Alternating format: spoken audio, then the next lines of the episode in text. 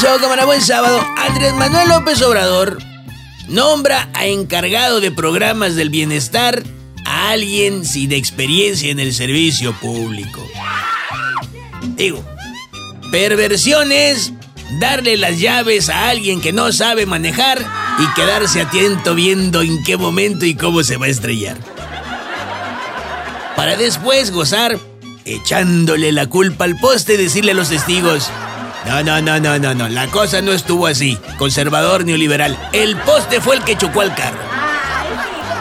Gabriel García Hernández renunció a ese cargo dos semanas después de perder las elecciones en Ciudad de México y algunas curules capitalinas. Bueno, al menos ahí sí el presidente no quiso echarle la culpa al poste. Gabriel García obviamente no relacionó su salida de los siervos de la nación con la derrota de Morena en la capital. A lo mucho dijo, me retiro al Senado por importantes motivos personales, tan importantes que ahorita ya ni me acuerdo.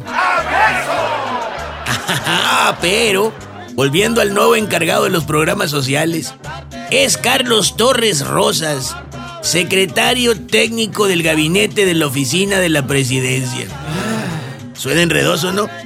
Bueno, lo que no suena enredoso es que Torres Rosas es Intis Confis de Andrés Manuelito López Beltrán, el hijo tocayo del presidente.